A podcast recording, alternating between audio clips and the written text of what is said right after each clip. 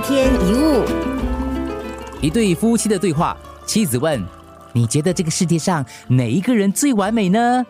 丈夫回答了：“ 啊，当然是你呀。”妻子听了乐在心里，继续问：“怎么说呢？”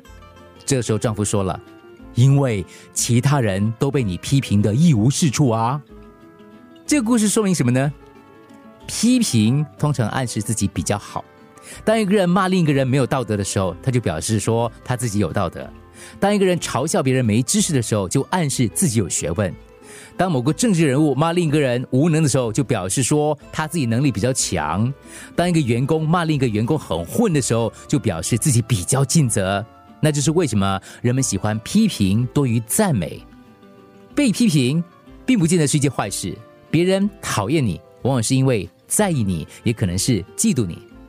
最受到批评的人，通常就是最明显的人。比如说，在国家当中，就是元首啊、政治人物啊；在学校，可能是校长啊、主任啊；在公司里，可能就是经理啊、主管啊；在娱乐圈，只要人红，自然会受到人群媒体的关注。当然，八卦是非也特别多。法句经中写道：世上绝对没有单单受人非难或单单受人赞美的人。过去不曾有，现在不可能有，将来也不可能产生，这是亘古不变的事实。沉默会受到非议，多嘴会受人指责，即使寡言也不能免于见责。所以世界上绝对不存在没有被人非议过的人。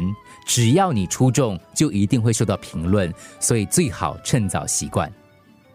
有一个苏菲神秘家，他热爱绘画，但所有当代的评论家都批评他。每个人都去他那里告诉他：“哎，这里画的不好，那里不对嘞。”他开始对这些人感到厌烦，所以有一天，在他的房子前面，他把所有的画都挂起来，然后邀请所有的评论家带着画笔、颜料前来纠正他的画作。